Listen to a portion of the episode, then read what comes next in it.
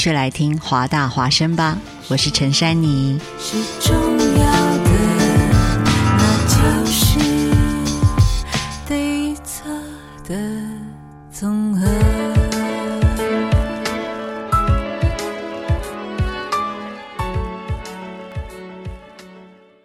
This is Hua Voice Radio, run by a student publication at University of Washington, broadcasted worldwide at www.huavoiceuw.com.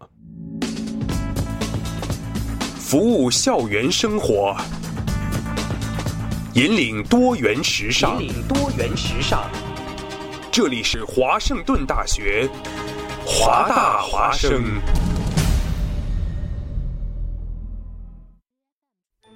烟雨朦胧，草木常青，西雅图又度过了安稳而平常的一天。暮色渐沉，喧嚣渐息，每一个夜晚，我们都在同一个地方，让声音乘着电波化为雨水，滋润所传达到的每一处土地。听众朋友，晚上好，欢迎收听华大华生。华大华生。生过留痕，却永不落脚。因为那道电波所承载的是锋利如现实、飘然如梦想的每一位广播人的信仰。声音在，信仰在，我们在。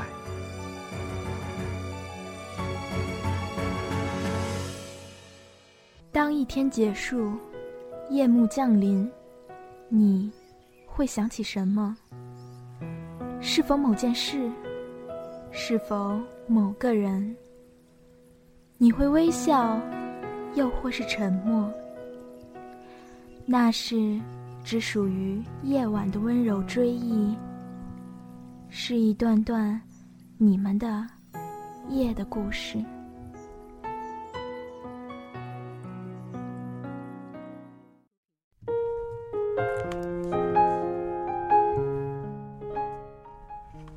Hello，听众朋友们，大家晚上好，收听华盛顿大学华大华生夜的故事。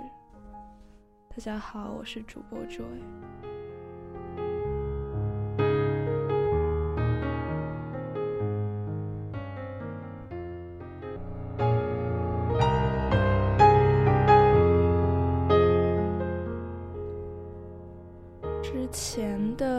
期节目呢这位读了一篇比较长的、稍微有点小诡异的故事，所以收到了一些听众给予的建议，说还是读一点稍微温情一点的故事。但是其实怎么说这位说到底还是喜欢这种略显诡异的小东西。但是为了满足听众们的需求。今天我们夜的故事就请来了两位嘉宾，来，大家可以在手机前鼓掌欢迎一下，周伟也鼓一下掌。啪啪啪啪啪！好，我们的嘉宾已经开始讲话，那么先来自我介绍一下好不好？两位，崔丁可谁先来？那我先来吧，我叫布丁，然后今天要读张爱玲的散文。今天要给大家推荐张爱玲，嗯，还有什么其他的想让大家知道的？也没什么吧，就是不是文学专业，但是挺喜欢看书的。挺喜欢，有大概有多喜欢？每天睡觉前不看书睡不着吧？这个已经不是喜欢看书，这应该叫就是看书上瘾，有没有？看书成瘾，不看书。催眠啊！就一天不看书，我浑身难受。一定要说自己的专业了，这个时候我学国际关系的，啊、我们的专业就是要看书的。那你是平常更喜欢看专业相关的书，还是就是小说啊？哦，放飞自我，跟专业有没有关都喜欢读。看专业书、嗯、看小说的话，可能有时候跟专业会有一点点关系。OK，谢谢。那我们另外一位。大家好，我叫丽丽，我跟刚才这位嗯国际关系的朋友一样，都是一个专业的，不过他另外还是那个俄语文学专业的。然后 这么快就把对方的老底 揭出来，你不要卖队友行吗？我们两个也都是威格编辑部的在在职编辑，然后我现在的专业一个是国际关系，另外一个是日本。日语，日语。那我平常读的日本文学比较多，虽然也不说特别专业，但对这方面兴趣比较足。今天我会读一篇夏目漱石的短篇，叫做《猫的墓》。虽然好像不算特别温情，就是挺治愈的，但是我觉得还是蛮有意思的。你说的治愈是哪个治愈啊？愈，就是抑郁的郁还是抑郁的郁，抑郁的郁？嗯哦，那这个的这的话，我觉得 Joy 应该会很喜欢。我也觉得我们 对是一个，我觉得我们应该是一个流派那你。这样的话，今天说好的温情呢？所以就是说我答应大家，今天给大家找来其他不同风格的文章，结果找来了两个两个你想一下两其实找来了队友。Joy 的朋友是什么风格，Joy 也是什么风格，其实很好猜。对，类聚，人以群分，真的。是这样，大家平常都喜欢看差不多的东西，所以感觉今天又会接到投诉了呢。不要这样子，听众朋友们，拜托了。我们虽然很治愈，但是也很治愈。对，我们应该是要治愈用不一样的眼光来看这个问题。，对并存的三个少女。我跟 Joy 还有外号，哦，对对对对，我跟丽丽是一个组合，她叫蛋蛋。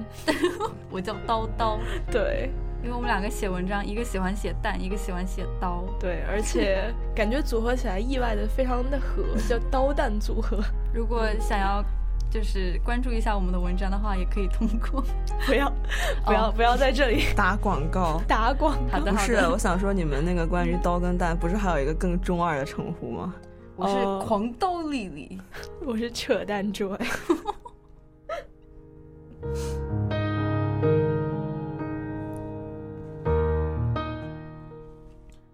好，我们嗯 还是回归我们的正题，关于今天的推荐的书目。刚刚丽丽有说自己是喜欢日本文学，然后我们也知道，就是在近几年吧，日本文学在国内的阅读圈突然就像异军突嗯对对对起一样，就一下子好像所有人都很喜欢，就是不管读不读，他都很喜欢，就是在说话的时候带出那么一两句日本文学的东西。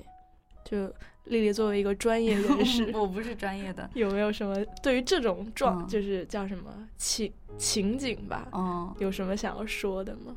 嗯，我觉得虽然我不是专业的，但是近几年就是在国内比较流行的日本文学，首先是村上春树，嗯他因为诺贝尔文学奖几次失交臂，跑，非常出名。疼了。他在国内比较为人所知的，应该就是《挪威的森林》嗯，挪威的森林。但是我记得我是 E 初 Q 八四啊，对对对，对不对出嗯 EQ 八四应该是他近年的作品，在他那个我们跑步的时候谈些什么之前出的。哎，对对对，哦，最近跑步那个还真的很火，我觉得他那个其实写的真的挺不错的。嗯呃，除此丽丽是不之外还有是特别喜欢村上春树啊？哦，我超喜欢村上春树。我讲一个故事啊，当年我应该是在考托福，也就是大概是三年之前的那一次，村上春树跟那个莫言一起竞选那个诺贝尔文学奖。我那时候想说，这么就肯定是村上春树的了，虽然没有对莫言不敬的意思。嗯嗯，然后我想说，那村上春树的全集可能就会涨价。当时我就哦赶紧去淘宝买了买了一套珍藏版，嗯，寄到的那一天，莫言得奖了。此处请放悲情的音乐。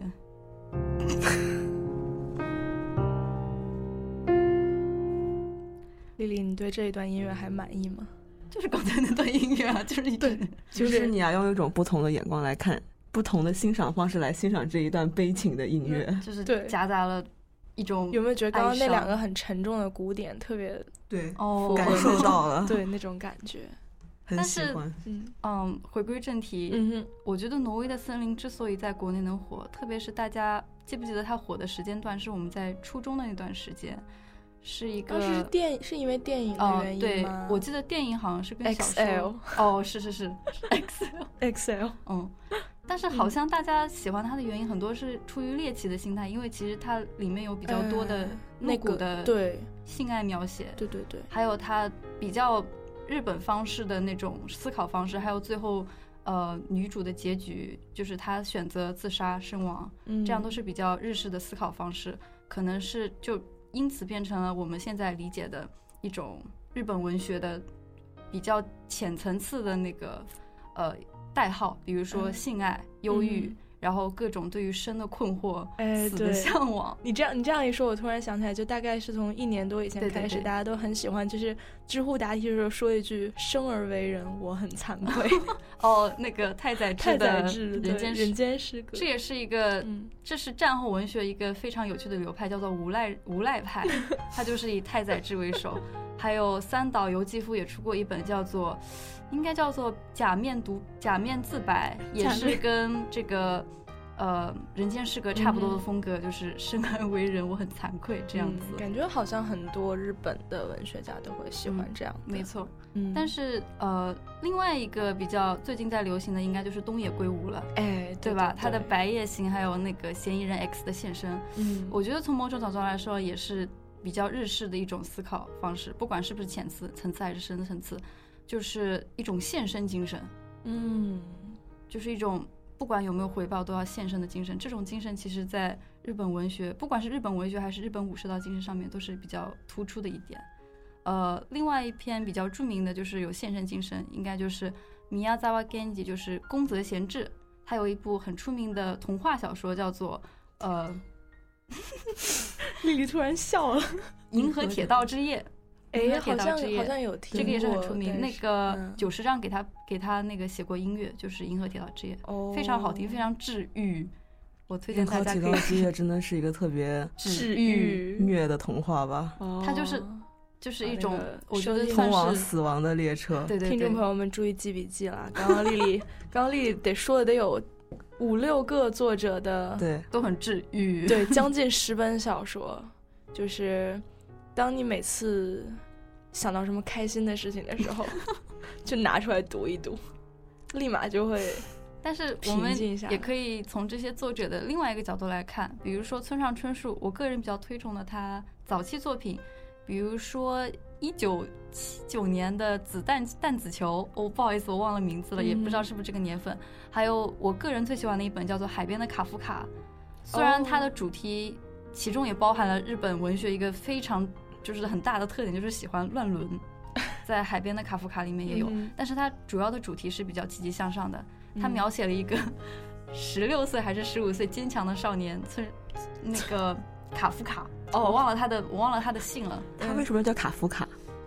就是因为这个，因为就因为 K 好像，哦哦，就是他个人比较推崇卡夫卡。哦，我觉得应该是村上春树。村上春树个人他比较喜欢的应该就是卡夫卡，还有一些了不起的盖茨比的那位作家。对菲茨对对，杰拉德，嗯这部是非常，我觉得非常有意思。然后另外一本我想推荐的就是三岛由纪夫的《金阁寺》。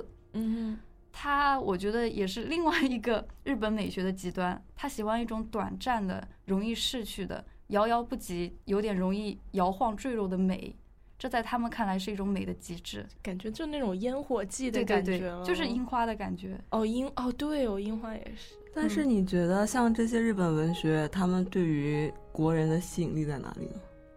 我觉得那要看我们，就是我一开始说的比较出名的那几个日本作家，在国内，村上春树的《挪威的森林》，还有东野圭吾的《嫌疑人 X 的现身》。然后太你宰治可以看到的，对人间人跟失格，你可以嗯看到是偏负面的一些，就是意象。包括电影里面，因为 Joy 很喜欢看日本电影嘛，然后就嗯是大家好像一定要讲那个就是被嫌弃的松子的一生，哦，就每逢治愈必会看到这个电影。包括还有有一个叫叫嗯七日禅的电影吧，忘记嗯，哎、不对，叫八日八日蝉的电影。反正那部电影里面有一句很虐的话，就是说蝉的生命只有七天，嗯，能活到第八天的蝉固然很幸运，但他看到的都是同伴们的尸体，就哇，所以他们是不是觉得有点就是阴森森？对，但是一般来说，如果像我的话，我是一个很不喜欢看治愈的人，这也是为什么我比较不太，我其实不喜欢看张爱玲的小说，但是他今天带了一本，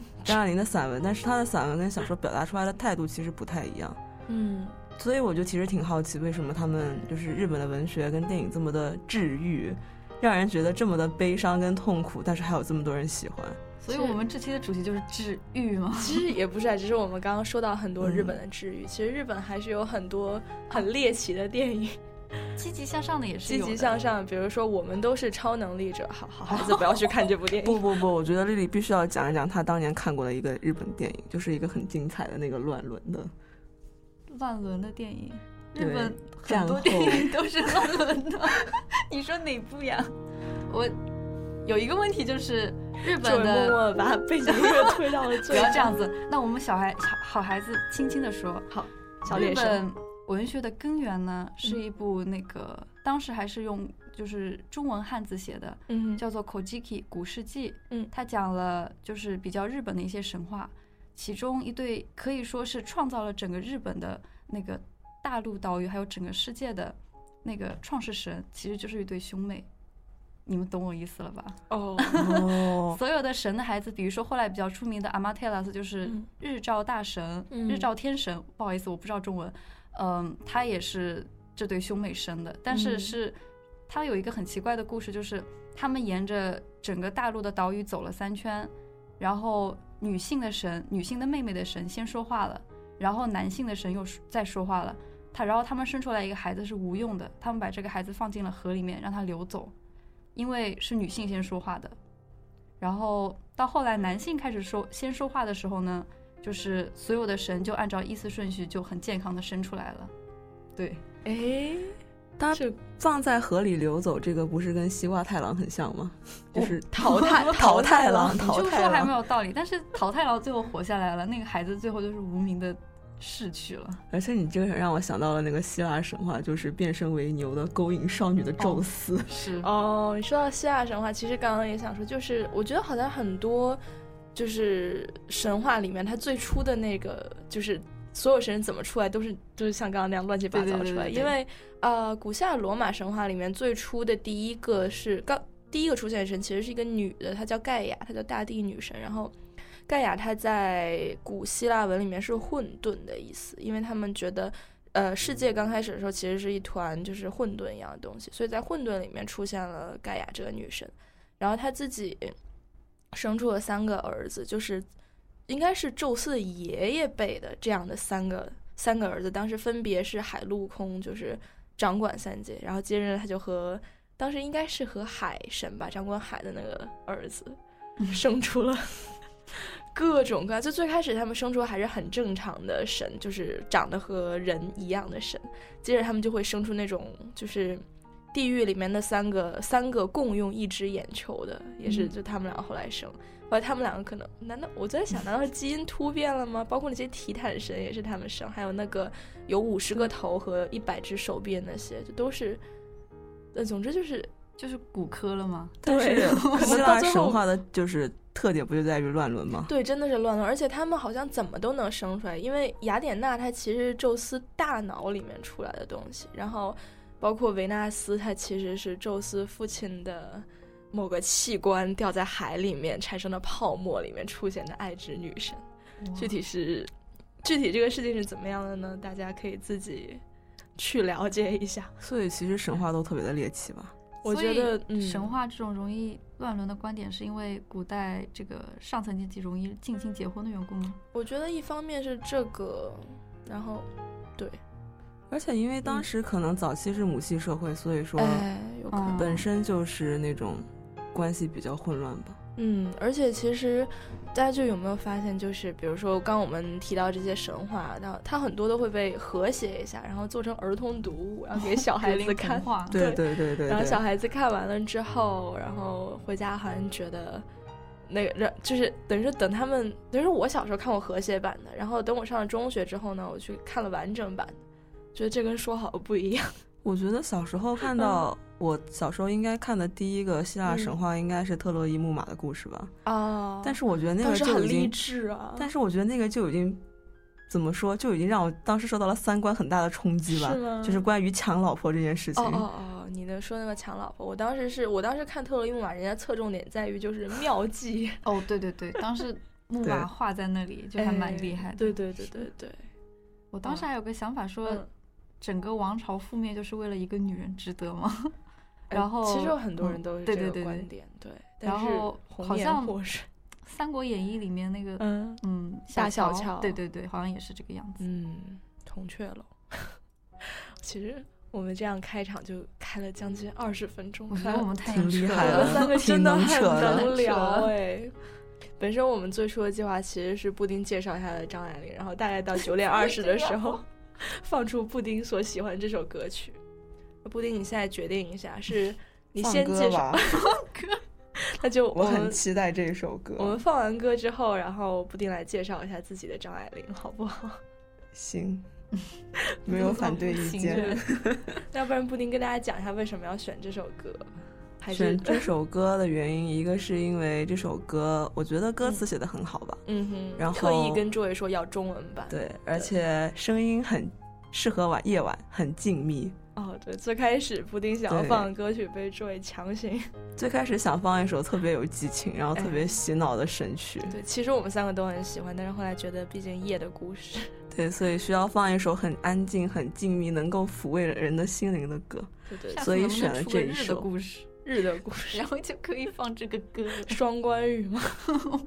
哇，这话你说的，这话你说的，这不是果然我说的。果然是深夜节目，注意一下自己的形象。果然是深夜节目。Anyway，我们先来听这首歌。我只见吉他的节拍，染上寂寞的纯白。今天要把未完的故事说完。心事堆积成了雪，哼着歌对你思念。你能否听见？I sing for you。可能太畏惧失败，说不出对你的爱，生怕表白你会消失忍耐。我终于鼓起勇气，坦白这一秘密，就算你不在意，I'll sing for you。The way you cry, the way you smile。你如镜的画面刻在我脑海，想说的爱，说不出的爱。若现在我告白，就请你聆听，I sing for you，sing for you，多想得到你微笑的。请别笑我太无趣，我的世界只有你。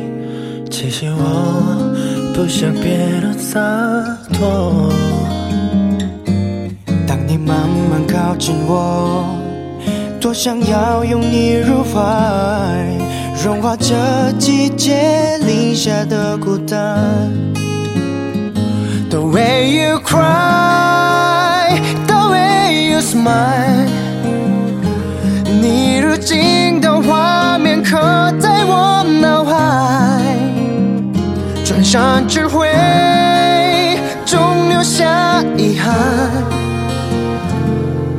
都怪我不勇敢，请遥远聆听，I sing for you，sing for you，你会有天明白我的爱。感谢命运的奇迹，一路来遇见你，你是我最美。奇迹。可能在今夜后，我又变成懦弱的我，所以今天一定要对你说出口，请用心去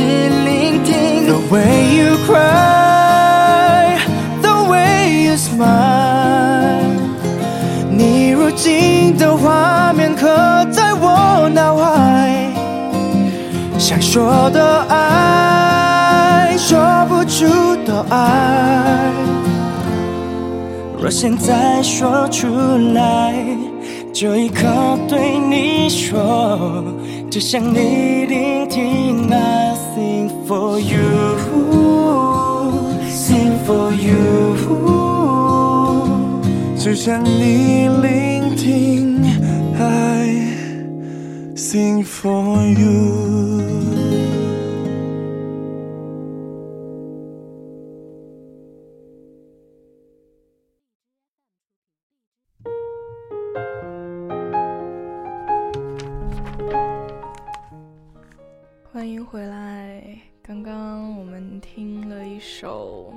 Sing for You》的歌曲，布丁为你而唱，为你而唱。布丁要不要最后再给大家卖一波安利？就是一个我很喜欢的组合唱了一首很好听的歌，希望大家都能去听一下，叫做《Sing for You》。谢谢。对，真的很好听。但是这个时候，周伟就要强烈安利一下这首歌的韩文版。周伟是一个 K 狗来的。请问在座三个人哪个人不是 K 狗？那 你为什么会强推中文版？既然是一个读书节目，难道不应该推一点好像听起来很有文化的东西吗？我觉得这首歌的中文歌词，其实我当时第一次看的时候，觉得是整个组合中文歌词写的最好的一首歌。那是其他的都不 make sense。嗯，而且他们。我觉得他们当时练中文翻译也蛮辛苦的。哎，对，而且其实周也很喜欢这个 MV，就尤其是里面某个人跳舞那一段，哇，感动的要哭了。嗯，为本命而哭是吗？哭泣。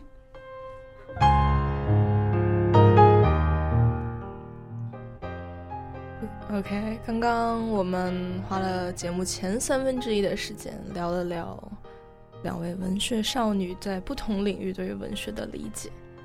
那么，毕竟我们就是夜的故事嘛，所以还是要给大家读小故事。那刚刚我们在播这首歌曲的时候，大家商量了一下，决定把日本文学往前提一提，因为刚刚重点一直在讲日本文学。那么，好，现在这位正在不停翻着自己演讲稿的少女，你准备好了吗？啊。准备好的话，就会给你一个三秒钟的音乐准备时间，然后你就 Here we go，有直接读吗？你什么时候准备好，什么时候可以开始？我要读的这篇呢是夏目漱石的短篇《猫的墓》。呃，在读之前，我想稍微说一下背景吧。夏目漱石是在明治维新期间，嗯，比较活跃的一位日本作家。比较出名的作品有大家都知道的《我是猫》，还有《心》。然后这篇作品，我觉得是虽然它讲的是猫，但是丧炮也是表现了他对明治维新的一种态度，因为他这一生都对这个这场革命非常的批判。那我开始读了，《猫的墓》，夏目漱石。移居到移居到早稻田以来。猫渐渐的瘦了，同孩子们嬉戏的气色全然没有了。太阳照射着屋宇，它便睡在廊下，在摆好了的前足上载着方形的轭，凝然的眺望着亭里的树。许久许久没有见着它动。孩子虽是在旁边怎样的吵闹，只装作不知道的脸色。孩子也早就没有把它当做对手了，说这猫不足以当做西西的同伴了。不仅孩子。连女仆也除了把三次的食物放在厨房的角落里给他之外，大抵总是不去理睬他的。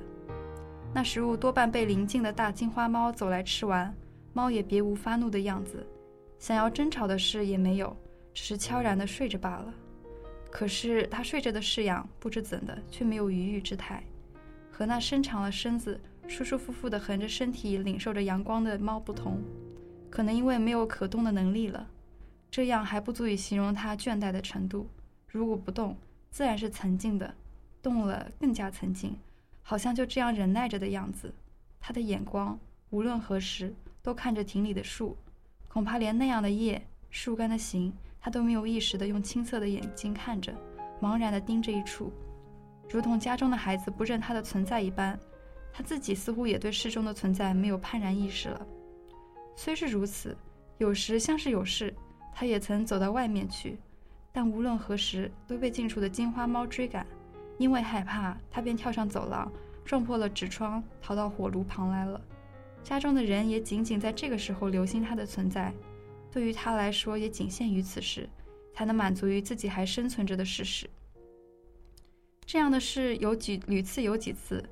后来，猫的长尾的毛渐渐脱落了，最初是这里那里稀疏如孔一般的脱落。后来拓宽了，现出红色的肌肤，看去可怜的萎然的垂下来。他压弯了为万事所披的身体，时时舔着那痛苦的局部。喂，猫怎么了？问了这样的话，妻子便非常冷淡地说：“呃，也是因为年老的缘故吧。”我也再没有理睬他了。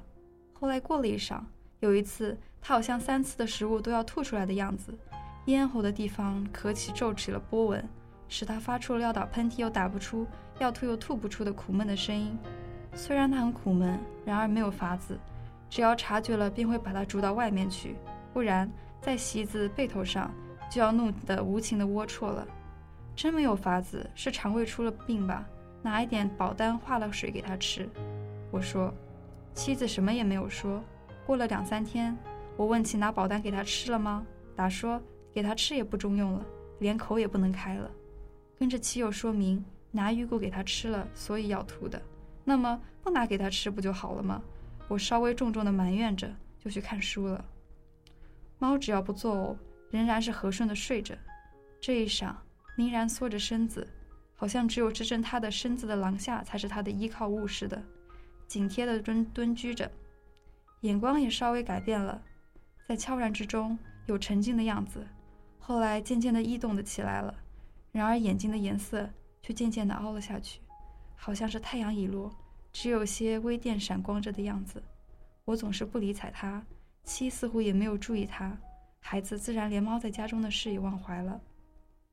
某夜，他匍匐在孩子的被子尽头，发出了与夺走他正在捕的鱼时相同的呻吟声。这是察觉了有变故的，只有我一人而已。孩子已然熟睡了，妻子正专心做着针线。隔了一会儿，猫又呻吟起来了，妻才停住了指着针的手。我说：“这是怎的？在夜里试着孩子的头，那才不得了呢。”不至于吧？妻说时又缝着汗衫的袖子了。猫时时呻吟着。第二天，他蹲在围炉的边上呻吟了一天，去倒茶或者拿开水壶。心里总觉得不舒服，可是到了晚上，猫的事，在我，在妻子都完全忘怀了。猫的死去就是在那天晚上。到了早上，女仆到后面的藏屋间去取心的时候，已经硬了，它倒在旧灶的上面。妻特意去看他的死态，并把从来的冷淡改变了，突然骚扰起来了，托了在家中出入的车夫买来了方的木标，说叫我为他写点什么。我在表面上写了“猫的墓”，在里面写上了“在酒泉下没有电光闪耀的夜吧”。车夫见问：“就这样埋了好吗？”女仆冷笑道：“不这样，难道还要行火葬吗？”孩子也忽然爱起猫来了。在目标的左右供着一对玻璃瓶，里面插满许多的荻花，用茶碗盛着水放在墓前，花与水每天都换着。到了第三天的黄昏时。满四岁的女孩子，我那时是从书斋的窗子里看见的，独自一个人走到墓前，看着那白色的棒，有一些功夫，便把手中拿着的玩具的勺去啄那供猫的茶碗里的水喝了。这是不止一次，浸着落下的荻花的水的余力，在寂静的溪木之中，几次的润湿了爱子的小咽喉。在猫的忌日那天，妻子一定要拿铺有一片鲑鱼的饭一碗，供在墓前。一直到如今也没有忘记，只是这一晌不拿到亭里去了，尝试放在吃饭的吃饭间的衣橱的上面。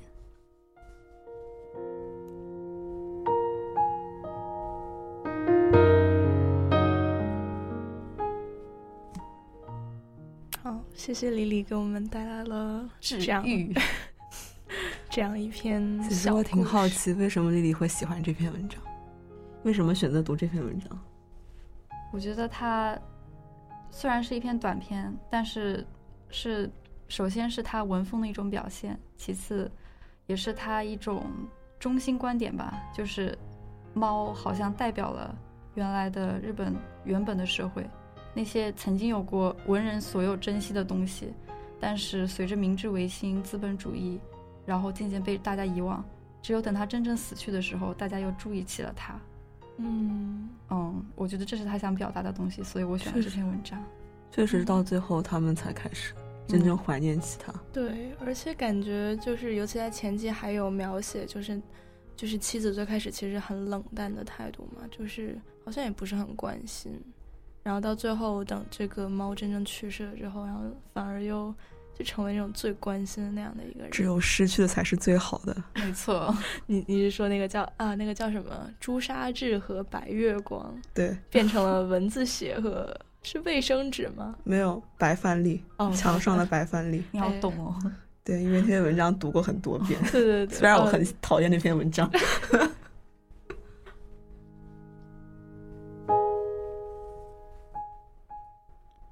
丽丽要不要给我们再介绍一下夏目漱石这个人，就比较吸引的一些地方？就为什么？因为你你刚刚说，就日本文学你读了那么多，但最终你还是选了夏目漱石。嗯嗯，我其实个人在这么多虽然也不是特别多读过的日本文学里面，呃，比较喜欢的文风，一个是夏目漱石，一个是工作闲置的。他们的文风不是像比如。呃，三岛由纪夫或者太宰治这样，就是字字句句里面透露着一种绝望但又无为的感觉。他们的文字更多是很淡，甚至有点幽默的感觉。嗯哼比如说宫泽贤治，他甚至是一种童话的角度来描写一个很绚烂的车，就是从车窗外看的世界。但是，就是其中还是有很淡淡的忧伤，而且他想要表达的东西，你也可以从读里面读出来。虽然也是治愈的，那如果要是说想要就给大家推荐一些这些作者写的怎么说就长一点的故事，就让大家平常可以拿来读的话，你会给大家推荐什么样的？呃，首先夏目漱石的话，我比较推荐。呃，我觉得大家可能在儿童的时候就已经看过《我是猫》了，所以我想推荐他另外写的一部爱情三部曲，最后一部叫做《心》。嗯，他描写的是文人之间的爱情。是一个有点可惜的爱情故事，嗯，其中也包含了他对明治维新的态度，就是一种批判态度，因为他一生都在批判明治维新。明治维新是他心目中有点痛的感觉，心中的朱砂。他为什么不喜欢明治维新啊？嗯，那个时代就是有保维新、保新派，也有肯定有就是反对维新派，因为他明治维新带来的是一种完全西方的观点嘛。它不仅是在这个教育或者文化上面，它在就是整个体制上面，整个体制上面也是偏近西方化的。哦。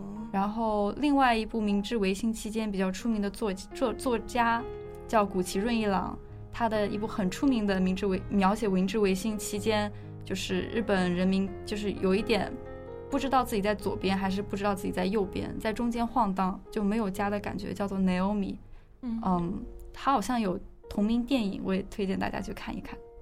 好，那再说一下这个的名字，让大家再稍微记一下。古奇润一郎，古奇润一郎，他写的《那那欧那奥米》，那欧米，哎，这个好像很出名。林宥嘉有一首歌，名字叫《唐人街》，里面他就有唱到 “Naomi” 这个这个词。哦，当时当时我还不太懂是什么意思。他有点像是，他整个人就像代表了日本，嗯，当时在那个阶段。嗯，被在西方的外表下，有一颗不知道去哪里的心，然后最后只能通过依靠男人，让男人依靠他，蛊惑男人，这样活下去。对，所以这种漂流感其实还蛮适合留学生一个人孤单寂寞冷的时候读。那那个倒也不不一样，不是不是这种感觉，它更多还是对于现实的批判。好，那就不管是不是留学生，你孤单寂寞冷的时候都看一看。可以可以，OK。嗯，其实今天丽丽也给大家推荐了一首歌，对不对？嗯，我推荐这首歌介绍一下，理由很简单，它叫《上弦之月》。嗯哼，呃，因为夏目漱石为人所知最出名的一件轶事，就是他当英语老师的时候，有学生让他翻译说 “I love you”，用用日文怎么翻译？他他回答说，日本人不会说这么直接的方式，他们会说“月亮很美”。这就是我为什么 推荐这首歌的原因，而大家来听听看日本的月亮。OK，那大家来听一下这一首《上弦之月》。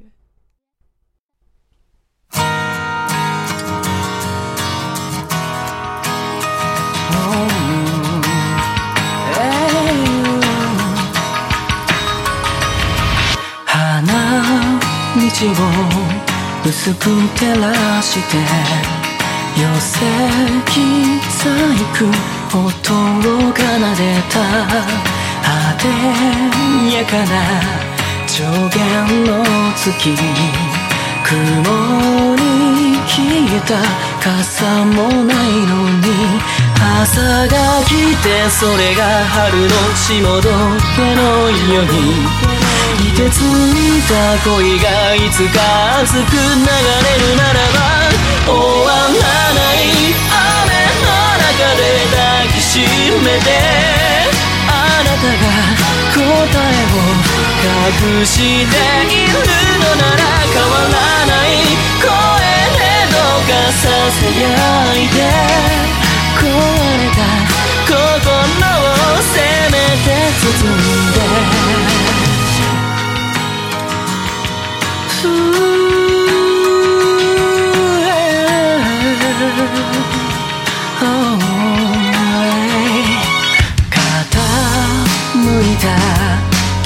はやがて秘密ばかり増やしてたこと。一つ変わらないでと。頬の紅を崩してたこと。降り続く雨がやがて洗い流した。鮮やかな色をつけた雪の椿のようにかりそめの夢がいつか覚めたなら。あなたを探してどこへと進むだろう。ささやかな願い事をしたことも。見渡す景色も忘れてるだろう遥か遠く離れてそれはとても儚く過去も今も全てを託してゆくな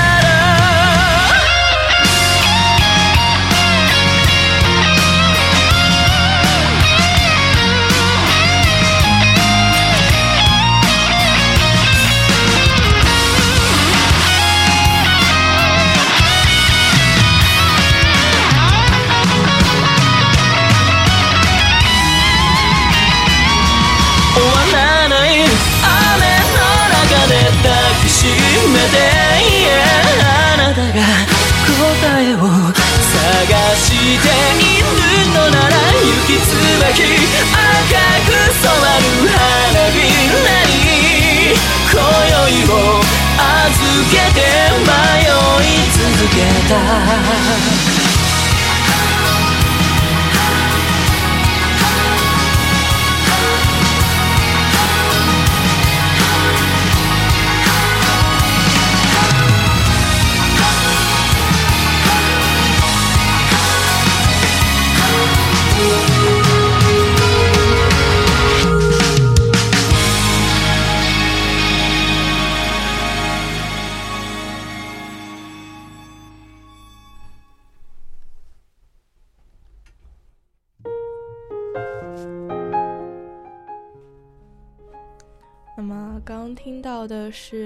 大家推荐的一首《上弦之月》，希望其实这也非常喜欢这首歌，觉得很好听。虽然昨天才第一次听，感觉有一种叫什么像就听到恨晚我的觉得有一种像是烟花炸裂的绚烂吧，那种感觉。感觉就其实而且跟刚刚读的那篇文章其实很搭，对不对？嗯，其实我觉得是一种反差感，因为前面的文是一种反差章是虽然挺治愈，但是我觉得它是那种非常淡淡漠的那种哀伤的感觉吧，就是而且是一种特别无奈的感觉。嗯，但是这篇文章感情比较饱满，就这首歌感情比较饱满。对，而且感觉就是就是唱歌的这个人的声音，到最后他其实爆发力也是蛮强的。好，那我们日本文学结束了之后，回到国内，终于到了布丁同学和他并不是那么喜欢，但是就是喜欢看他的散文的对，张张爱玲女士。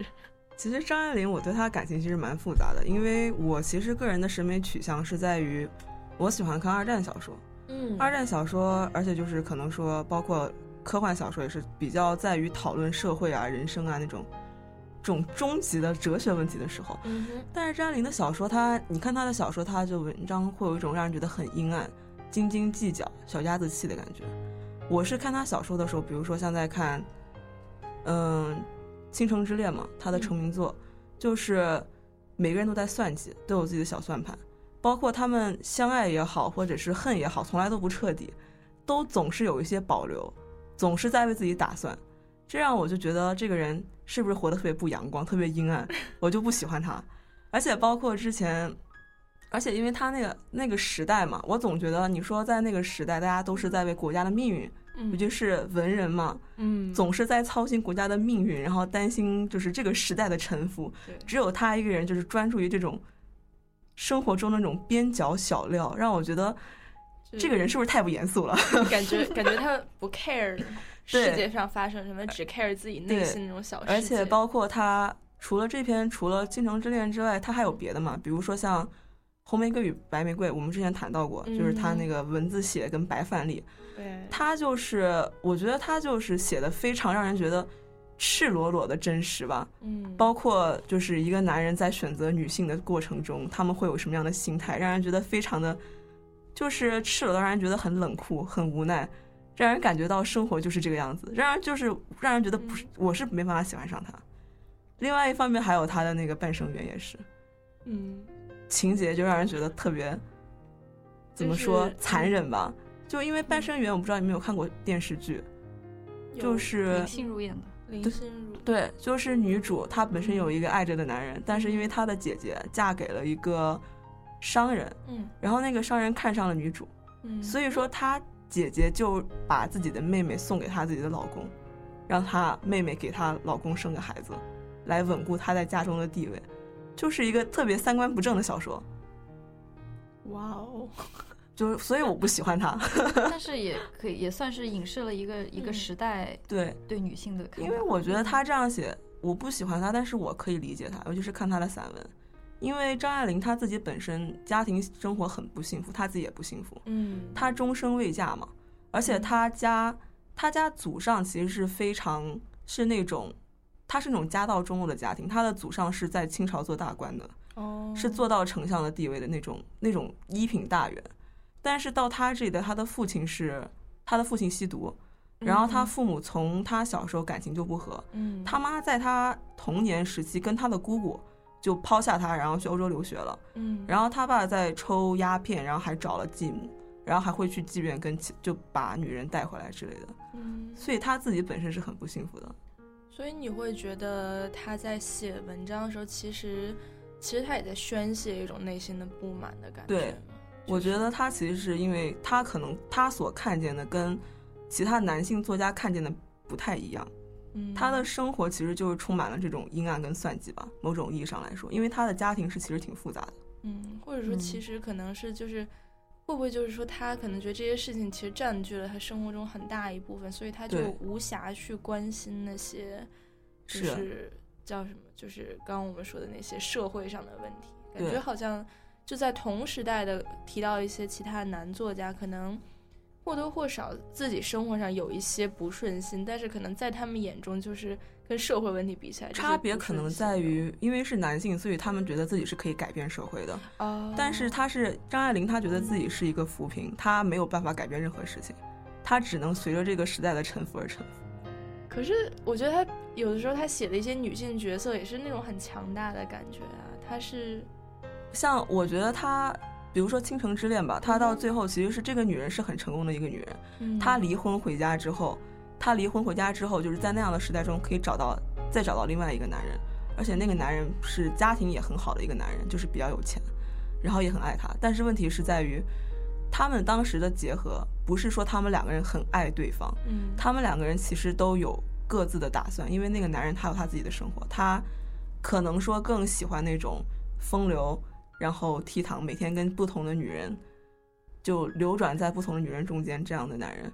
但是因为就是因为战争，一场战争，他们两个人走到了一起。嗯，就是不是出于个人的选择，而是出于这种时代的命运感，好没有办法选择，就是无力感。对，我觉得可能是因为他人生经历的原因。但是我觉得张爱玲在写就是嗯事件迁移这方面，就是她从一件大事，然后转移视线到一件小事。我觉得他这个角度，我觉得写的是真的非常棒的。嗯，我觉得他《半生缘》里面就有很多这样的。对，我觉得他就关注的只是一个，怎怎么说，社会中某一个人，嗯，或者是说一部分人在整个时代中没有办法控制的生活。这也是一种影射，对对，嗯。但是怎么说，就算是这样的话，他的小说表达出来的那种绝望跟苍凉的感觉，嗯我不是很喜欢。但是说他的散文的话，只能说给他的小说提供了一种不同的见解吧。I see。那说了这么久，要不然布丁来给我们读一段自己喜欢的张爱玲的散文。他的散文的话，我想读的是两篇的节选。OK，一篇是叫做《烬余录》，烬是灰烬的烬，然后余是剩余的余，录是目录的目录的录。他这本小，他这篇散文是他在香港留学期间，当时是二战嘛，他写的相当于一篇回忆录。嗯哼，然后另外一篇节选是他的一篇关于自己怎么写文章，叫做自己的文章，就是大概阐述了一下他写文章的一些基本他想秉持的一些信念吧。OK，那我们就把剩下的时间交给布丁啦。嗯，所以最开始读的是第一篇《禁欲录》的节选。唯一的遗憾便是，病人的死亡十有八九是在深夜。有一个人靠骨生了奇臭的嗜烂症，痛苦到了极点，面部表情反倒近于狂喜，眼睛半睁半闭，嘴拉开了，仿佛痒丝丝、抓捞不着的微笑着。整夜他叫唤：“姑娘啊，姑娘啊！”悠长的、颤抖的、有腔有调。我不理，我是一个不负责任的、没有良心的看护。我恨这个人，因为他在那里受磨难。终于，一房间的病人都醒过来了，他们看不过去，齐声大叫：“姑娘！”我不得不走出来，阴沉地站在他床前，问道：“要什么？”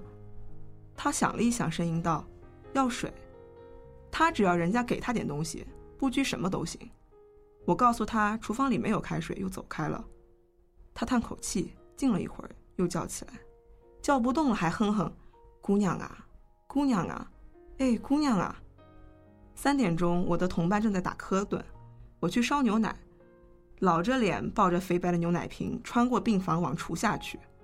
多数的病人都全都醒了，眼睁睁望着牛奶瓶，那在他们眼中是比卷心百合花更为美丽的。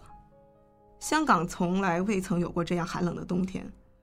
我用肥皂去洗那没盖子的黄铜锅，手疼得像刀割。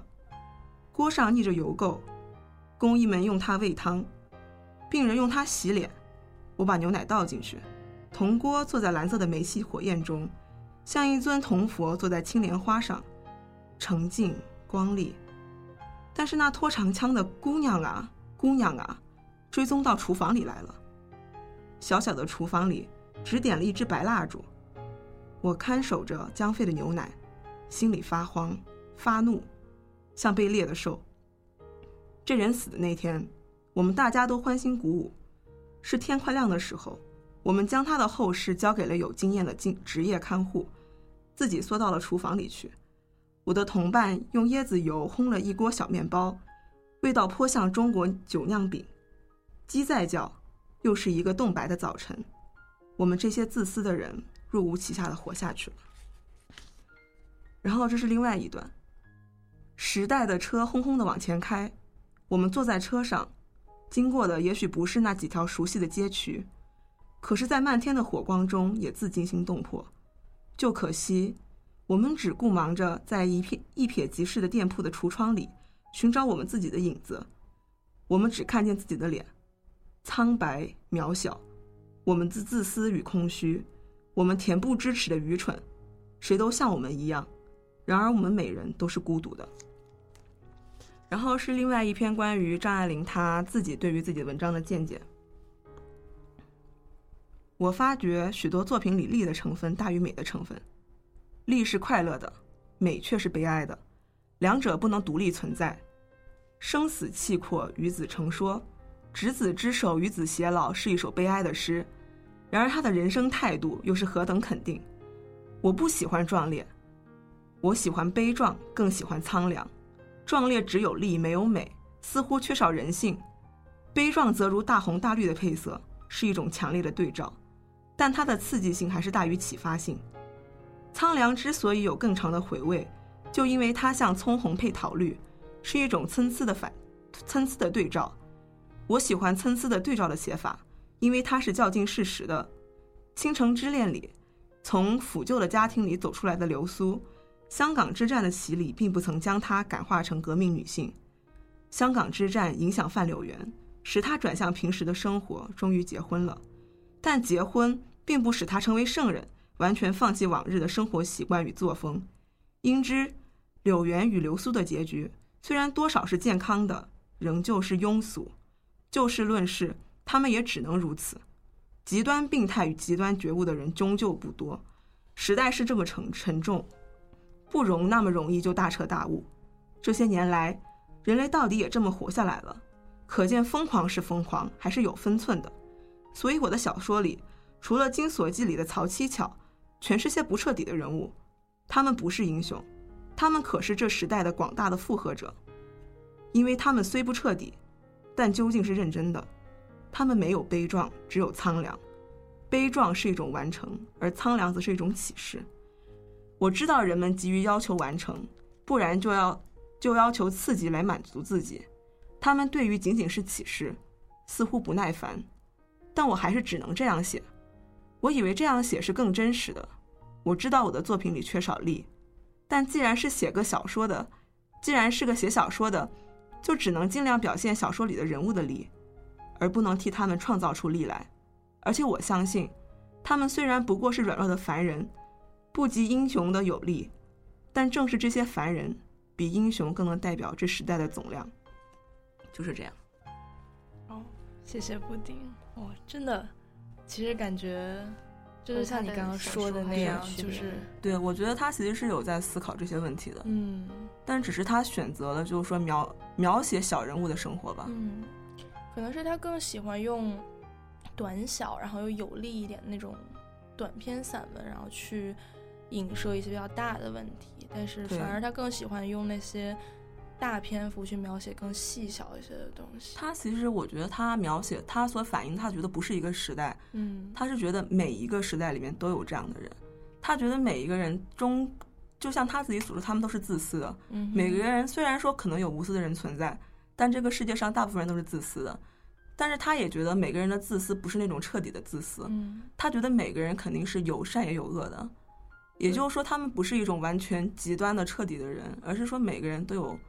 怎么说是一个很复杂的个体吧？嗯，所以就是，其实相对来讲也是属于她作为女性的这样的一种细腻的一面，对，跟那些男性作者确实是。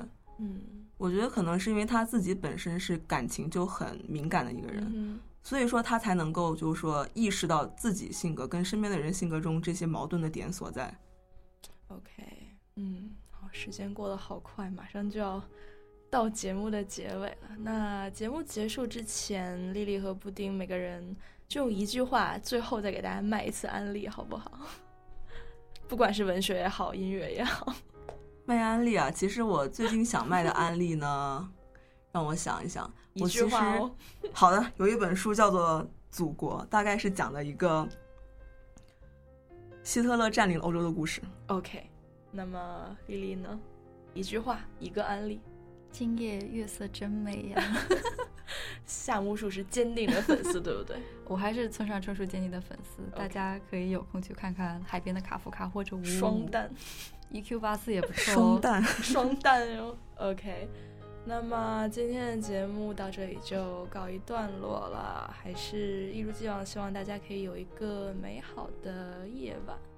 大家晚安，晚安，晚安。